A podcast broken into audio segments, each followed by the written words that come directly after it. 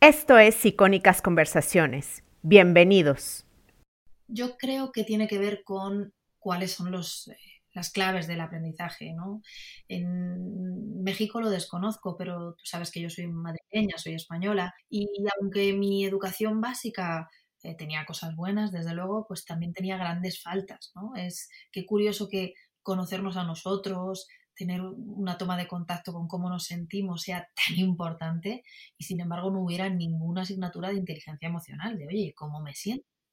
¿Quién soy? ¿Y qué me gusta? O sea, no había ni una sola reflexión que tuviera que ver con mirar hacia adentro. Fíjate que es, sencillo. Pues de la misma manera que eso, que lo podríamos llamar también intracomunicación, es decir, comunicación con una misma, con uno mismo, no nos lo enseñaron, tampoco nos enseñaron la intercomunicación, cómo hablarle al de enfrente.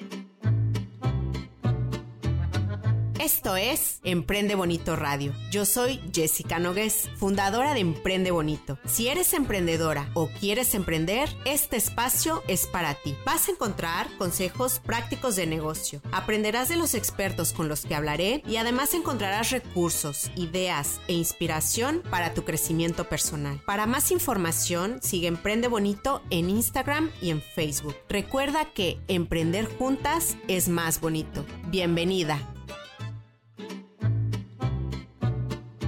La invitada de hoy dice algo súper cierto y es que la calidad de tus relaciones depende de tu comunicación. Así que imagínate qué tan importante es comunicar bien para tener un buen trabajo, un negocio exitoso, expresar tu propósito o tener relaciones de calidad con los que quieres. Mónica Galán Bravo es toda una autoridad en el arte de la oratoria. Es una mujer que admiro mucho y que sigo en redes porque siempre está compartiendo valor y además no tiene miedo a mostrarse auténtica. Su libro Método Bravo habla de un sistema que ella ha creado para mejorar tu oratoria en cinco pasos. Es ya un bestseller y se ha editado siete veces y va para la octava. Mónica es Public Speaker Trainer y ha trabajado también con empresas como Sephora, IKEA, Sony, Coca-Cola, entre otras. Además, Mónica es experta en comportamiento no verbal y detección de la mentira. Recientemente he descubierto que también canta bien por un video que subió a Instagram.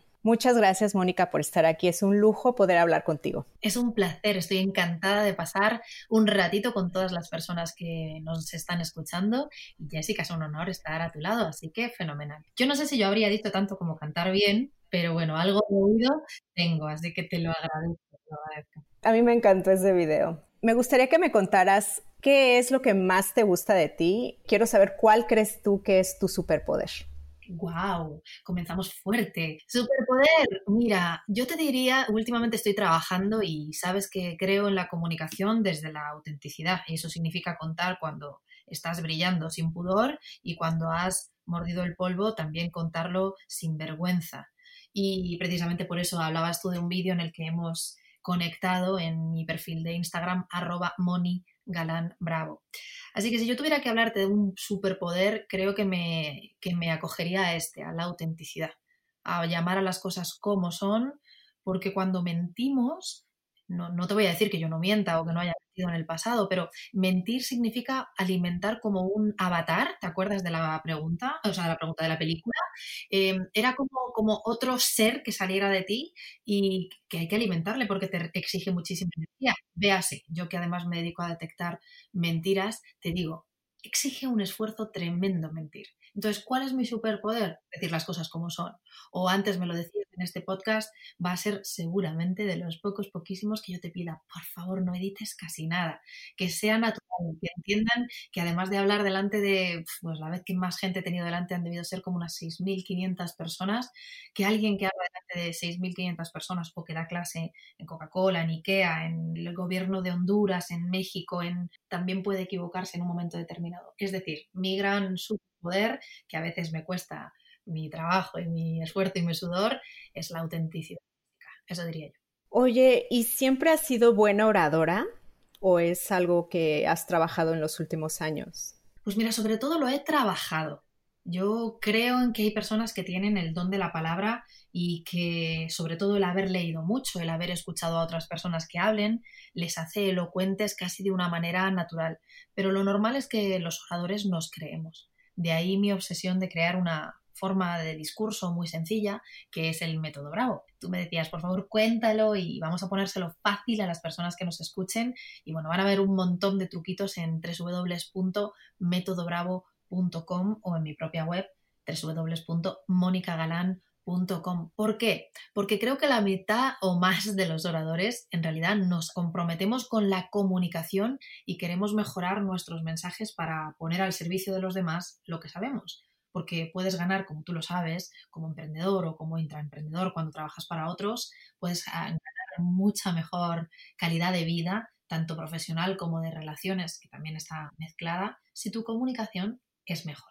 O sea, siempre has tenido este amor por la comunicación.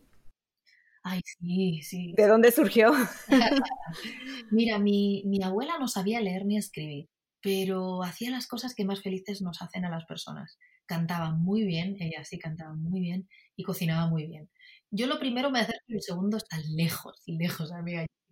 Pero ya de pequeña, que no supiera escribir más allá de su nombre y su dirección, no la hace la persona más sabia que yo he conocido en mi vida. Ya hace muchos años que la tengo, pero en otro plano, ¿no? Cerquita de mí, solo espiritualmente hablando.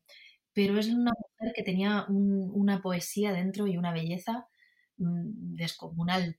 Entonces, el amor por las palabras, eh, contraintuitivamente me, me, lo enseñaron mi abuela y mi abuelo. Mi abuelo sí sabía leer mucho y desde muy jovencita yo leía libros que no me correspondían. Recuerdo leer Julio Verne siendo una criatura que seguro que entendía, y de hecho así era, la mitad de la mitad de la mitad. Pero entre que mi abuela cantaba muy bien y que era una poeta, fíjate, mi abuela decía que los, los suspiros son aire que sobra por algo que falta.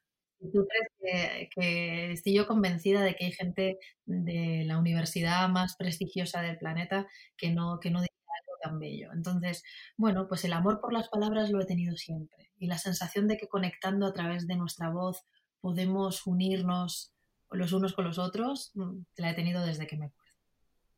Claro. ¿Y por qué si es tan importante comunicarnos bien? Muchos no lo hacemos bien. O sea, ¿qué nos falta? ¿Por qué esta habilidad eh, no la tenemos? Yo creo que tiene que ver con cuáles son eh, las claves del aprendizaje. ¿no? En México lo desconozco, pero tú sabes que yo soy madrileña, soy española, y aunque mi educación básica eh, tenía cosas buenas, desde luego, pues también tenía grandes faltas. ¿no? Es qué curioso que conocernos a nosotros, tener una toma de contacto con cómo nos sentimos sea tan importante y sin embargo no hubiera ninguna asignatura de inteligencia emocional, de oye, ¿cómo me siento? quién soy y qué me gusta. O sea, no había ni una sola reflexión que tuviera que ver con mirar hacia adentro. Fíjate que es, sencillo. Pues de la misma manera que eso, que lo podríamos llamar también intracomunicación, es decir, comunicación con una misma, con uno mismo, no nos lo enseñaron, tampoco nos enseñaron la intercomunicación, cómo hablarle al de enfrente, cómo dar feedback, cómo decirle a alguien algo bonito o cómo decirle a alguien algo menos agradable que necesitas decir desde la comunicación asertiva. Del mismo modo no nos enseñaron el uno a todos, que es la oratoria, la oralidad, y no nos, no nos enseñaron y por eso algo que es fundamental, pues vamos arrastrando, vamos haciendo prueba-error, prueba-error, hay quien es un poco más hábil, hay quien, claro. antes, lee más o, o, simplemente ha tenido la suerte de tener a alguien cerca o a través de las pantallas, ¿no? o con las charlas de YouTube, pues ha modelado a alguien que lo haga bien, igual que yo intento modelar una receta de alguien influencer de la cocina y tratas de hacerlo lo más parecido a tu estilo. Pues yo creo que esa puede ser una de las claves, ¿no? Eh, poder fijarte en otros. Pero sí, yo te, te aseguro que la clave está en la educación. No nos enseñaron a hacerlo. No es que no queramos, es que no nos enseñaron a hacerlo. Y entonces, ¿cómo se logra tener este diálogo interno bonito con nosotros mismos? Yo lo planteo desde el método Bravo, claro que sí. En el método Bravo cada una de las letras tiene un significado, pero me voy a ir concretamente la que tú me estás pidiendo. Mira, igual que la B del método Bravo es la bienvenida y es el comienzo del discurso, luego si quieres le damos un repaso a lo que es Bravo, la R podría ser el inicio de todo, en realidad. Y el inicio de todo de la R es reconocimiento.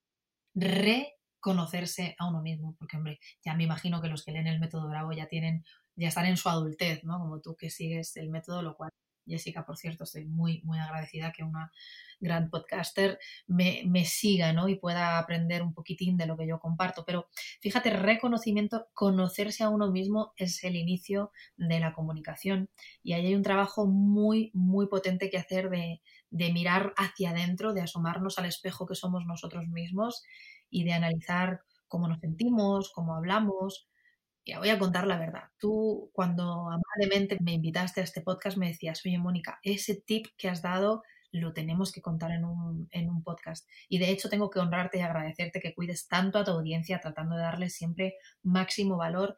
Y por supuesto voy a contar este tip unido a lo que me pides ahora y es cómo reconocernos a nosotros mismos. Fíjate, esta temporada que estamos en pleno confinamiento y que eh, a partir del 10, 12, 15 de marzo eh, todos nos quedamos en casa, pues yo tengo la suerte de hablar eh, con mi hermana, con mis padres, con mi hermano a través de las llamadas, videollamadas, ¿no? Con el WhatsApp, el FaceTime. Y ahí me doy cuenta de que muchas eh, veces se nos van los ojos a nuestra propia imagen. Yo, por supuesto, miro a mi hermana, pero muchas veces me doy cuenta de qué gesto tengo yo o ya sabes cómo somos las chicas, decimos, ay, por Dios, qué pelos, pues a ver si puedo ir a la... Te arreglas el pelo. Exacto. Entonces, ¿qué pasa ahí y por qué este momento es bueno? Y quiero unirlo en este momento de confinamiento y lo quiero unir también a la comunicación que quiero expandir. Porque es súper importante que te mires, que te grabes. eso no significa que seas narcisista ni has perdido la cabeza. No, estás grabando información de cómo eres, cómo abres o cierras la boca, qué gestos haces más. Grábate, grábate sin pudor, porque si no quieres no tienes que enseñárselo a nadie. No estoy hablando solo de las llamadas, sino grábate con tu smartphone y luego míralo. Haz un ejercicio de aceptación, de reconocimiento. Yo hay cosas que, me gustan más y que me gustan menos, pero, pero sobre todo trato de aprender de cada instante de cómo hablo, de qué hago con mis manos, qué hago con mi boca, cómo, cómo voy haciendo más o menos pausas, si subo el volumen o si lo estoy bajando.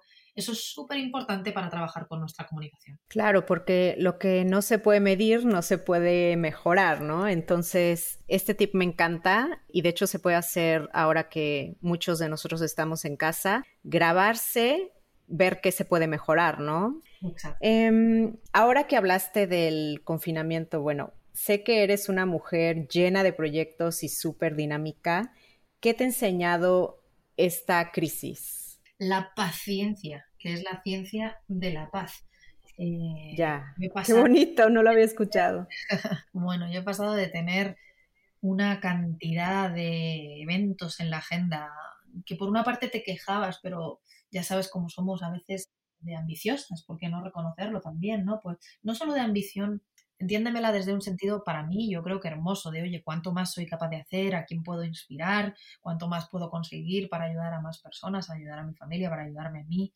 Y había cierta ambición y cierto, cierta prisa vital. Yo lo que me está enseñando este confinamiento, en esta paciencia, es, ya no hacía falta ir al 200%. Igual con ir al 100% estaba bien. Igual no hace falta facturar 25, eh, con facturar 13 está fenomenal. No sé si me explico. Creo que, sí. que nos estábamos pasando todos de rosca. Y yo, por supuesto, a todos no les conozco, pero a mí trato de conocerme un poco. Así que lo que me está enseñando es sobre todo paciencia y bajar un poquito la ambición. Y estar un poco en el aquí y en el ahora, ¿no?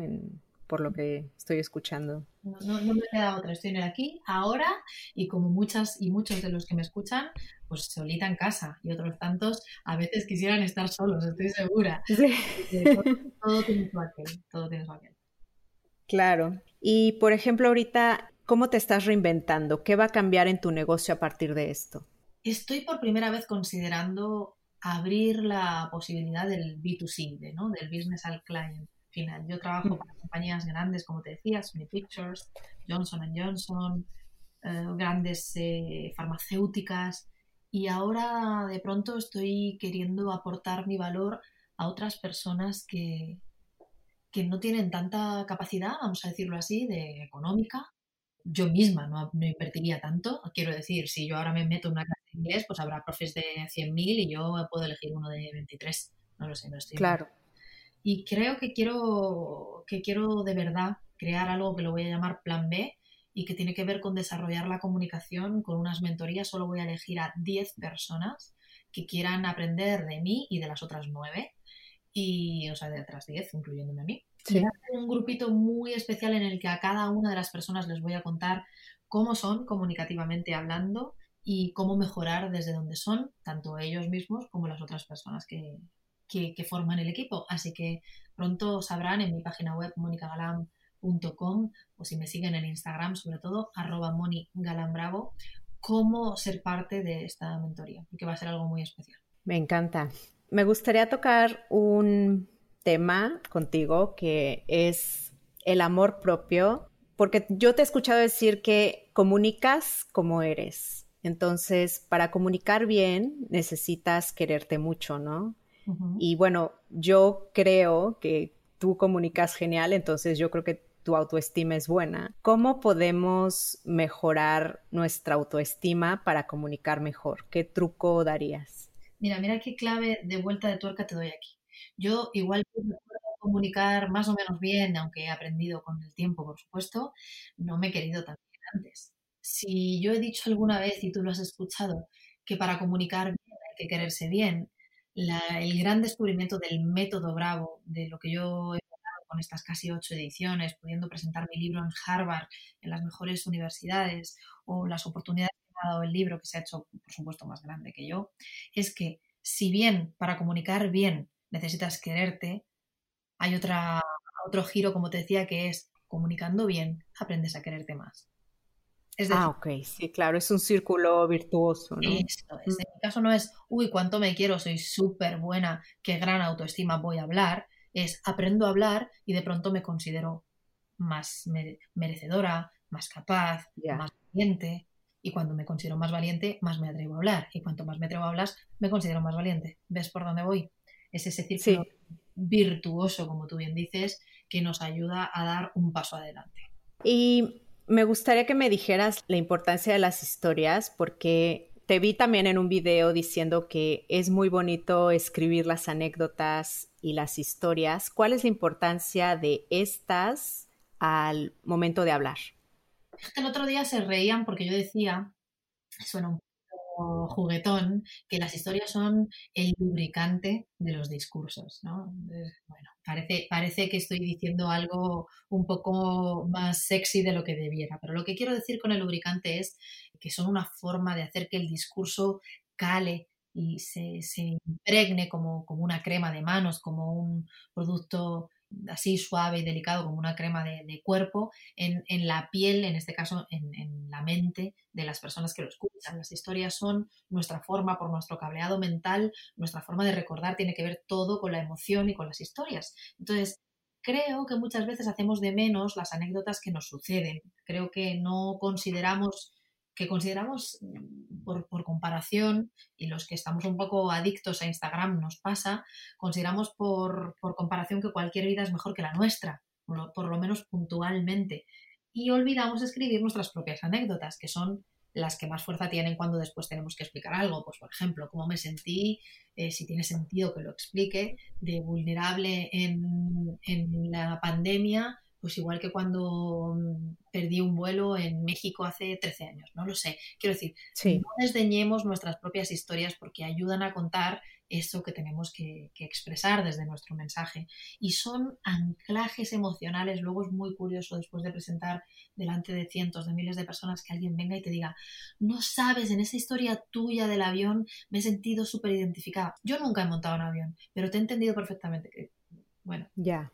Por poner un ejemplo ¿eh? digo lo del avión por, por, irme a un ejemplo juguetón, pues seguramente casi, bueno, muchísimas personas han, utilizado ese medio, pero que dices, joder, aunque ni siquiera hayas vivido algo similar, me estás diciendo que, que, te ha recordado a ti mismo e, este capítulo que he contado. Ese es el poder de las historias y son fundamentales. Por favor, todas las personas que me escuchéis, tratad de tener, si no un diario, yo reconozco no ser lo suficiente de para tener un diario, pero sí apuntar vuestras ideas. Yo, mira, tengo un truco genial que te puedo dar si quieres.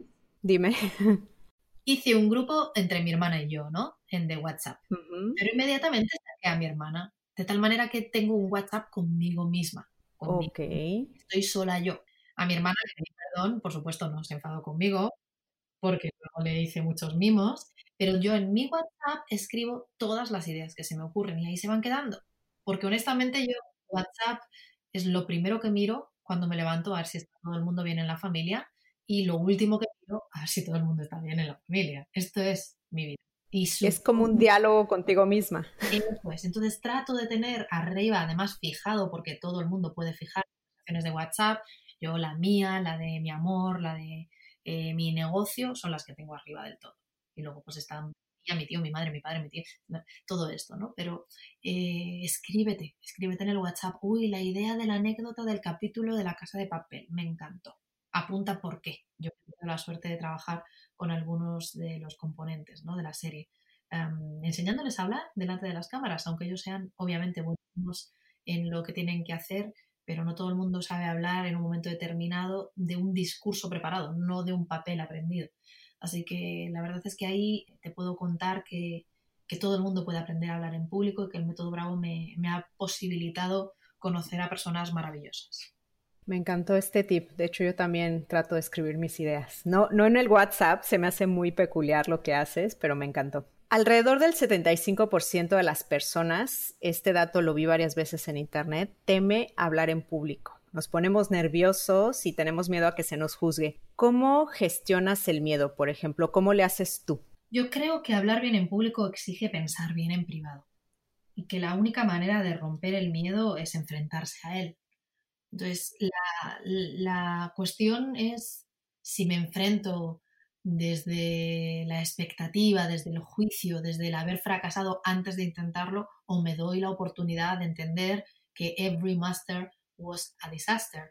O sea, que todo lo que hoy se supone que son maestros de algo, en algún momento han sido desastrosos y, aprendices, como todos, ¿no? Pero a mí alguna vez me dicen, oye, ¿por qué sigues tocando el piano si lo haces muy mal?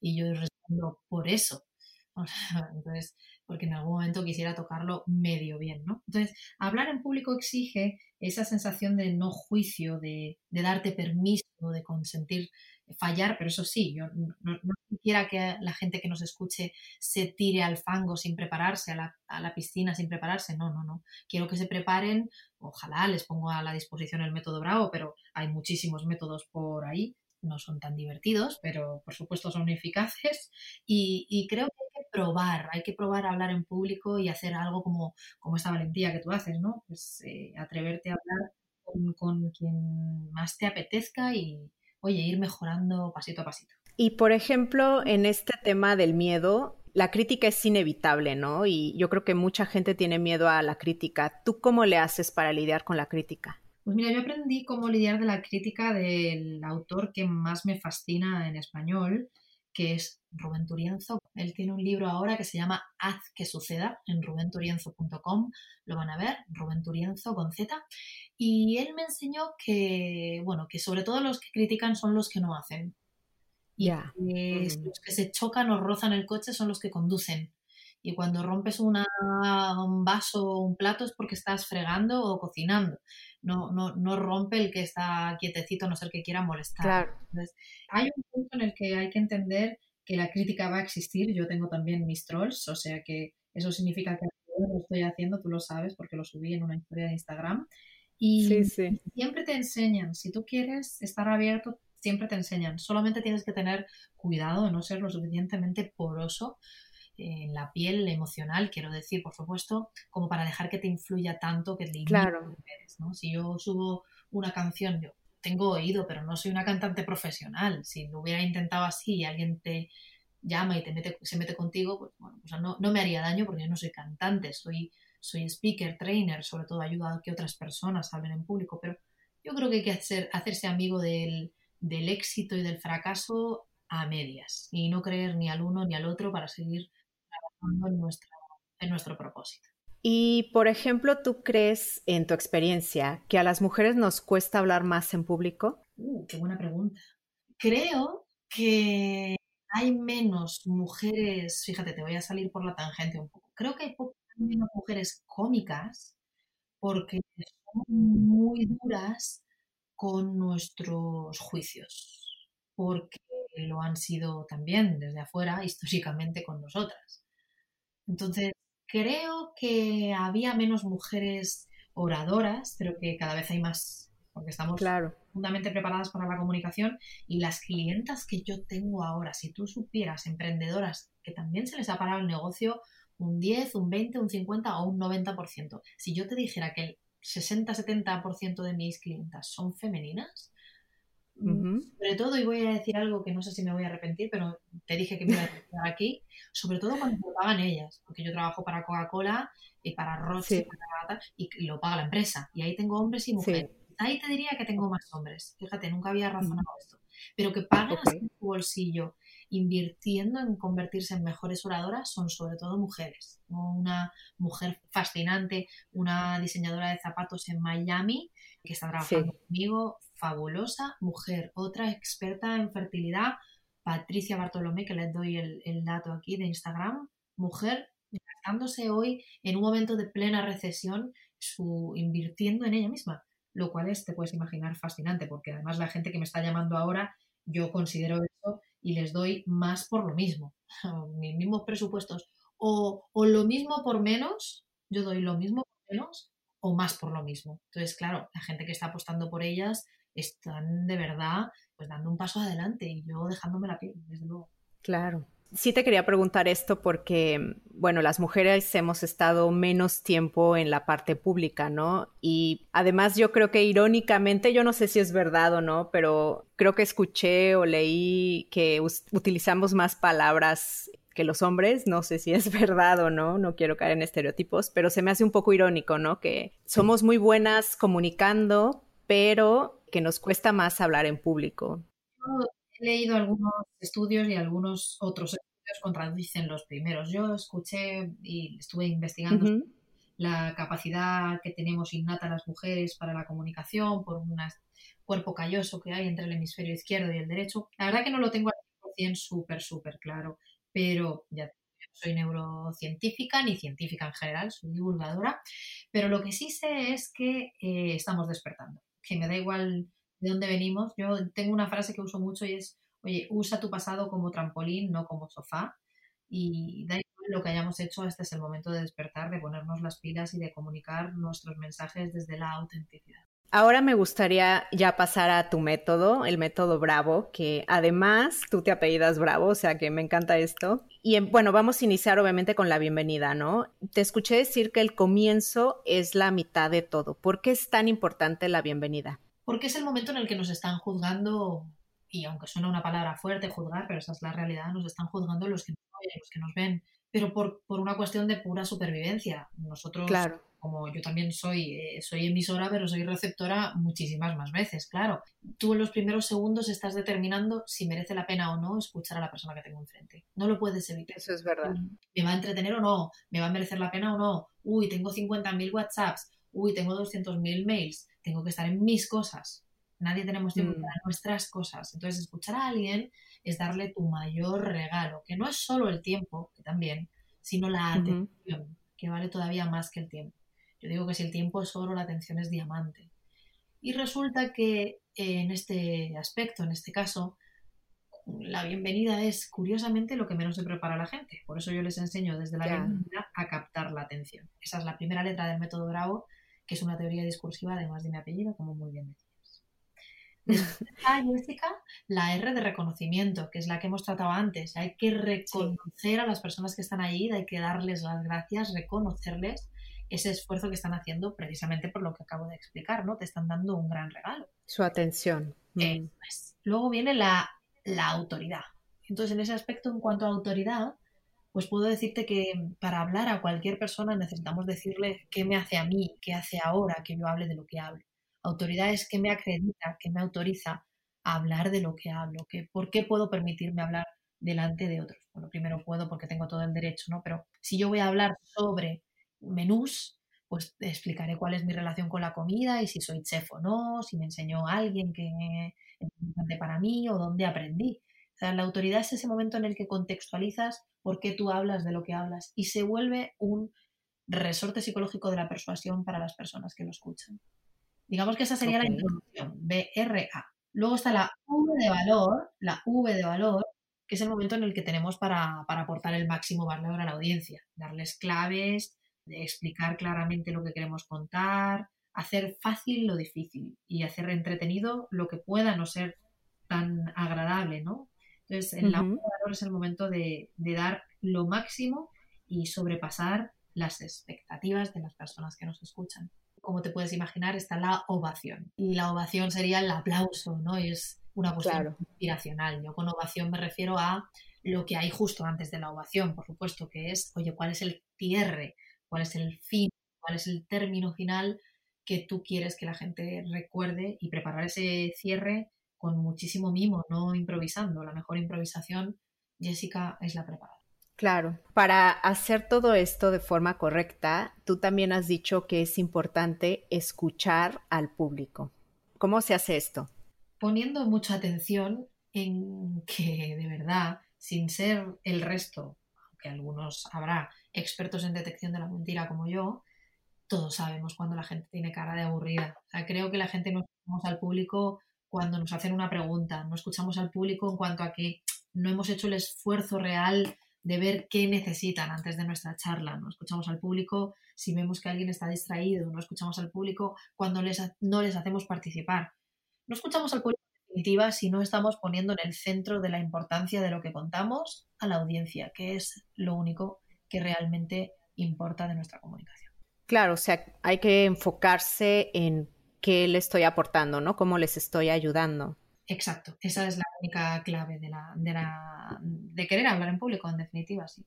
Claro, me gustaría que me contaras un poco, sé que puedes utilizar el cuerpo para sentirte más segura. Por ejemplo, ¿qué posturas o comportamiento no verbal nos puede ayudar para comunicar mejor? Pues sobre todo hablaría de la verticalidad. Hablaría de cómo estar vertical delante de la audiencia porque está comunicando sensación de seguridad y de, auto, de autoestima y de autoridad. Solo estar vertical hacia afuera y hacia adentro. Ok, estar como rectos, eh, simétricamente, ¿no? Exacto. Y, esto va a provocar que me sienta más segura, ¿no? O sea, dices em, un poco que el cuerpo le comunica a la mente cómo me siento, ¿no? y esta postura supongo que te da seguridad. Eso es, está transmitiendo hacia afuera muchísima fuerza, pero hacia adentro está generando que el eje hipotalámico hipofisiario adrenal, es decir, cómo funciona nuestro cerebro ante las sensaciones de peligro, pues no genere esa hormona del estrés que se llama cortisol y que nos hace ejecutar pobremente cuando en realidad muchas de las veces estamos realmente preparados para hablar de lo que hablamos, sobre todo porque la gente no es inconsciente. Si a tú me pidieras hablar sobre el cosmos, yo no podría acertar a decirte nada más allá de que me gustan las estrellas y la luna. No, no, no, no. Mi discurso, seguramente sería muy pobre. Podría quizá mencionar un par de, constelaciones, pero no mucho más. Es decir, no me pondría a mí misma en la tesitura de hablar sobre astrología o astronomía, ¿no? Eh, mejor dicho, astronomía.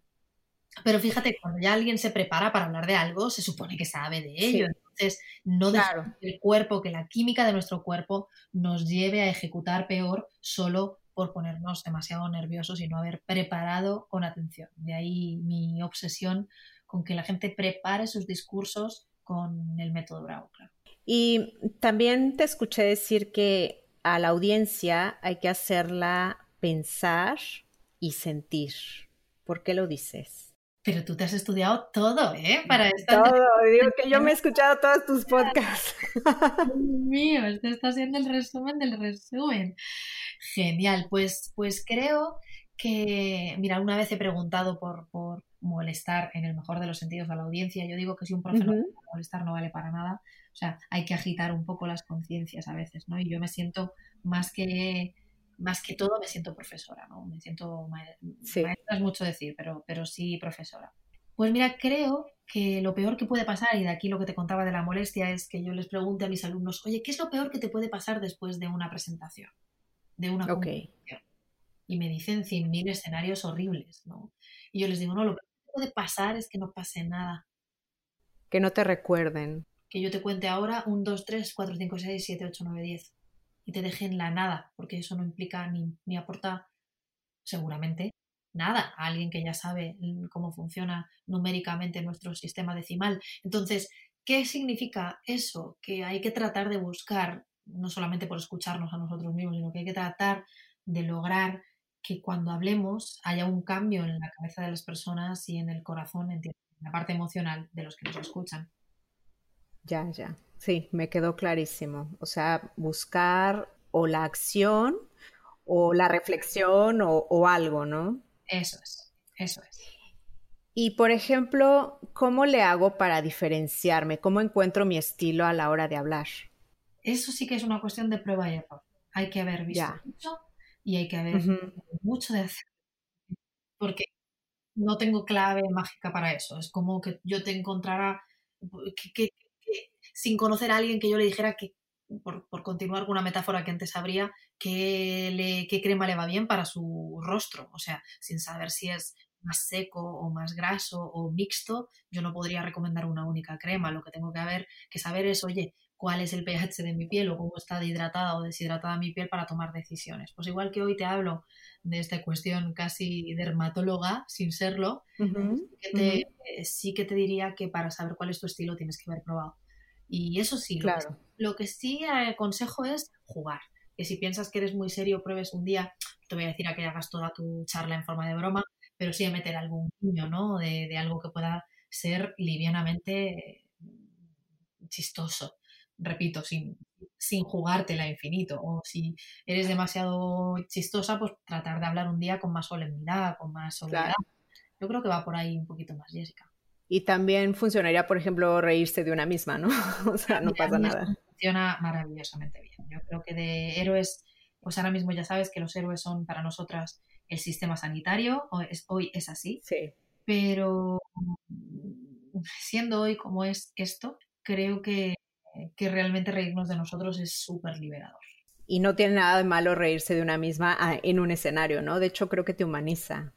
Ay, sí, y es que a todos nos acerca. Estas son las tipos de cosas que te decía, sobre todo te acerca a la audiencia. Para mí es un gancho mm, emocional, efectivamente. También vas, vas, a ver que te tengo muy bien estudiada. Te escuché decir que te gusta servir al que sirve.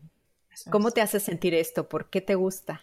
Útil si supieras la cantidad de amigas enfermeras eh, que yo he estado sirviendo antes de esto y todo lo que vamos a tener que hacer después de la crisis del COVID-19. O sea, están pasando momentos realmente duros, no solo ellas, eh, muchas de las personas que, pues mira, un, hermano mío trabaja en la basura.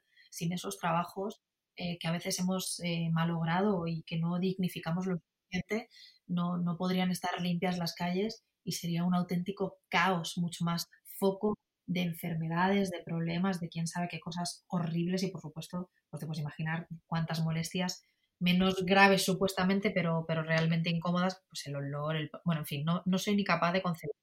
Entonces, digo esto honrando a, los eh, fuerzas y cuerpos de seguridad del Estado de cada uno de los países, las servicios sanitarios, los servicios básicos de limpieza, y si me olvidan cientos, ¿eh? estoy hablando incluso ahora, pues también incluso de la restauración, en cuanto, restauración no como restaurante, sino, perdón, el tema de los, de los eh, supermercados o de los mercados de, de barrio abiertos. Bueno, como ves, me puedo llegar a perder, pero efectivamente a lo que me refiero es a todas las personas que están haciendo más transitable un momento cuya incomodidad sobre todo tiene que ver con estar en casa, porque para otros mucho más terrible, para otros es no despedirse de familias o de no tener acceso. Yo creo que es honesto que este podcast, aunque se quede para la posteridad, recuerde que esto, que este momento nos hermanó a salvo 4 o 5 X, no, no, me acuerdo el, número, pero sé que son una decena de países en el mundo que por ser o por tener mucha suerte no han tenido contagio, es, es un momento de parón prácticamente mundial. Entonces, eh, creo que era un momento de reflexionar y por eso te decía que servir al que sirve es ayudar a las personas que hacen todo esto porque, porque verdaderamente son los grandes héroes de nuestro, de nuestro momento. Claro. Y bueno, ya sé que eres experta en detección de la mentira. Me gustaría que me explicaras la diferencia entre manipular y persuadir. Mira, yo digo que manipular es trabajar con las manos. Yo manipulo cuando hago pizza. el resto del tiempo trato de persuadir. A veces trato de persuadirme a mí mismo. ¿Cómo? Me pongo una camiseta de deporte muy bonita, que yo me sienta muy guapa, de color amarillo fluorescente, me persuado para que me parezca más atractivo hacer gimnasias de deporte cuando lo aborrezco en verdad. Prefiero hacer cualquier cosa más que hacer abdominales, pero sé que hacer abdominales protege mi espalda. Entonces, persuadir lo hacemos absolutamente todos y a través de la comunicación también. Entonces, yo creo que hay que saber diferenciar que persuadir es eh, lo único que diferencia estos dos términos, como te puedes imaginar, aunque haya un juego de palabras que yo he hecho, lo que puede diferenciar es la intención primigenia. Si yo quiero manipularte y tratarte mal, pues entonces hablaremos de, de manipular. Y si lo que quiero es persuadirte, como tú persuades a tus hijos pequeños para que tomen verdura, es porque sabes que la verdura es buena para ellos a todos los niveles. O sea que persuadir es más como enamorar, ¿puede ser? Eso es, eso es. Ok, esto no tiene nada que ver con comunicación, pero este es algo personal que te quiero preguntar. ¿Cómo desconectas? Ahora, ¿cómo, cómo has logrado desconectarte de todo? Pues mira, paso muchos ratos muy conectada y otros creo que en ciertas cosas, como quizá muchos de los que nos escuchan ahora que estamos terminando este magnífico podcast, pues noto que soy de extremos. Hay veces que que decido comer más sano porque llevo varios días comiendo peor. ¿A qué les ha pasado a algunos de los que nos escuchan? Porque incluso cuando tienes una temporada muy sanita, como muchos también estamos tratando ahora en casa de comer más, pues te apetece salir un día y comer una hamburguesa, me da igual si vegetal, ¿eh? pero pues un postre muy rico. Unas patatas fritas. unas patatas fritas, que mira, eso no, se supone que no ofende a los vegetarianos y veganos. Yo estoy transformando mi dieta muy vegetariana, aunque no lo consigo del todo. Y a esto con lo que me refiero con esto es, creo que, que, a veces la desconexión sale porque estoy saturada. Se acabó el mail, se acabó la pantalla, se acabó todo, me meto en la cama ayer a las diez y media de la noche, eh, que es una hora para alguien que no tiene niños, pues bastante temprano, a leer, a solo leer, con un papel entre las manos, con un libro entre las manos y disfrutar de la quietud. Me encanta. También te escuché hablar del merecimiento en un live reciente que hiciste. ¿A qué te refieres con merecimiento y cómo podemos trabajarlo? O sea, si yo a alguna alumna alguna vez le pudiera poner cum laude, matrícula de honor con algo, esa Jessica, porque por favor, muy bien. Mira, yo estoy trabajando, se está haciendo bastante COVID nuestra podcast, pero me parece bien porque es el momento que estamos viviendo y hay que honrar el contexto. No, nos queda otra después de todo. Yo hablé de merecimiento el otro día porque, como te he dicho, estoy pasando esta cuarentena sola y pasando verdaderos momentos de charlas conmigo misma a la hora de hacerme la comida. Me costaría menos si tú estuvieras enfrente de casa y pudiéramos tener la oportunidad de, cruzar de una casa a la otra, lo cual no deberíamos, pero ponte que viviéramos juntas porque somos amigas. Me costaría menos cocinarte a ti, amiga, que hacer la comida para mí. Ya, Tiene un sentido profundo, más allá de lo meramente funcional o fenomenológico. Esto tiene un sentido de por qué yo soy menos que ya, claro. mi marido o que mis hijos. Que mis amigos, claro. Y mis amigas mm. que las quiero, porque yo soy menos. ¿Será posible si yo no me quiero a mí, cómo les voy a dar amor a ellas? Entonces, claro. ahí hay un tema de merecimiento de, oye, trabaja algo que te ayude a, otra vez, voy al espejo contigo misma, contigo mismo, y, y a por qué sientes que no te mereces ese amor que le darías incondicionalmente y sin problemas a las personas. A los otros. ¿Y cómo le has hecho ahora durante este confinamiento como para mimarte? O sea, hablando de comida, por ejemplo, te ahora te pones a cocinar algo que te encanta o, qué haces? Me hice un puré de verduras que me ha salido buenísimo y estoy disfrutando un amor haciéndome fresas con yogur y miel. Y además ese ratito lo quiero viendo lo que más me guste. Esto no está muy bien, dicen que hay que tener conciencia y solo comiendo, pero viendo el lo que más me guste, me como mis fresas y mi miel a mí mi yogur y mi miel. Ay, este es mi, mi pasión. Sabes que en plena primavera en España, pues ahora mismo es temporada de fresas, o sea que las sí, sí, sí. muy económicas en este momento, o bastante económicas en este momento, por lo menos se pueden encontrar fácilmente y son una delicia. No hay ni chuchería ni chocolate que me sepa más rico que tener fresas con yogur y miel. Entonces, esa es mi forma de consentirme. Yo creo que los que nos sentimos a veces héroes también tenemos que saber consentirnos. Eso es lo que yo siento. Claro. Bueno, ahorita ya voy a acabar con este tema del confinamiento. Nada más quiero saber, ¿tú cómo te has mantenido fuerte ante esto? Apoyándome en gente en gente especial. Yo he sido muy consciente a través de una vivencia con, un primo mío física, un problema físico que tiene, que tiene él. Yo aprendí que si te haces el duro o la dura y no tomas la medicación a tiempo, luego para resolver, mientras tengas que tomar esa medicación para resolver el problema, por ejemplo, de dolor, tienes que necesitar tomar el doble de dosis. O sea, si tienes que tomar un antiinflamatorio, necesitar mucha más dosis que la que habrías necesitado en la toma al inicio. Tenías, eso es. Mm. Entonces, creo que no nos tenemos que hacer los fuertes. Creo que hay que serlo en su momento y, ponernos a veces los retos que necesitemos. Pero, pero creo sobre todo que, que ha llegado el momento, de verdad, de, de apoyarnos los unos a los otros y de construir de verdad. Eso es lo que creo. Y yo lo estoy haciendo con amigos y con familia. O sea que te has dado como el, permiso de sentir, ¿no? Cualquier emoción. Eso es, eso es exactamente lo que estoy haciendo. Sabes que mi proyecto se llama Emprende Bonito. Me gustaría que me contaras tu consejo para emprender bonito. Diría que, este, que, no podría compartir con más ilusión Emprende Bonito el, el feeling ¿no? que tiene de, oye, es muy fácil ponerte, porque tenemos siglos de conformación genética, ponerte en lo más negativo de todo. O sea, yo llego a mi habitación y ¿dónde pongo el ojo? En las flores bonitas que tengo, no, el ojo se me va. En lo que está tirado. Exacto. He dejado la ropa que no siempre la guardamos perfectamente después de usarla. Yo por lo menos todas las veces, todo el tiempo, no lo hago. Hay veces que, pues por ejemplo, te quitas una chaqueta y te pones otra porque hace más frío, no sé, lo que sea. Entonces, el ojo se te va si vuelves a subir a tu habitación, en mi caso es que está en la habitación, en la parte de arriba, mi dormitorio, pues, pues te das cuenta de lo que no funciona.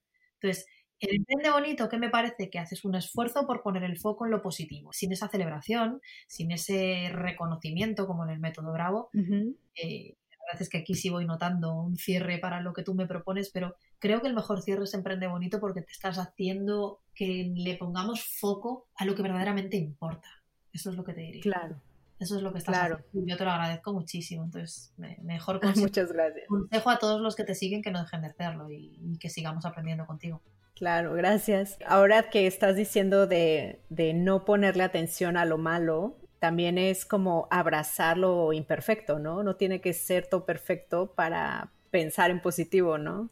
¿Ves cómo eres una maestra? Eso es, eso es lo que Mónica, me encantó hablar contigo, te agradezco tu tiempo, sé que es un momento difícil, de hecho no sabía si, si ibas a aceptar o no este momento conmigo porque yo sé que no es un momento normal. Por favor, dime dónde te pueden encontrar las emprendedoras si quieren saber más de ti y de tu proyecto. Pues les decía que me van a encontrar, además estoy estrenando web monicagalan.com, www.monicagalan.com es la web que estoy tratando de lanzar de nuevo, o sea que si encuentran algún fallo, escriban, por favor, lo van a encontrar allí. Y bueno, saben que respondo, tú sabes que también, o sea que a veces un poquito más tarde, pero en este momento de confinamiento no tenemos excusa para no, en un momento determinado, pues poder de verdad atender a otras cosas que, que antes solo por límite de tiempo no nos daba, no nos daba la vida, pero ahora sí. Así que aquí estoy para lo que queráis. Además tienes muy bien atendida tu comunidad en Instagram, me he dado cuenta.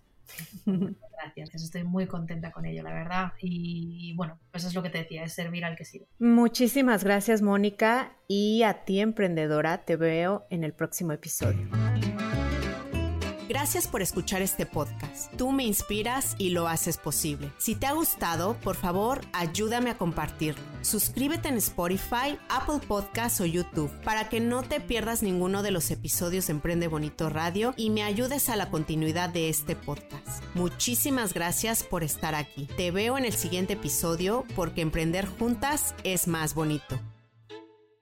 Gracias por escuchar icónicas conversaciones en donde exploramos ideas clave y hacks para una vida plena y con propósito. Sapiencia y ciencia para la vida. Asegúrate de no perderte ningún episodio suscribiéndote en tu plataforma de podcast preferida. Para más contenido y actualizaciones, sígueme en mis redes sociales. Me puedes encontrar como Jessica Austria. Hasta la próxima.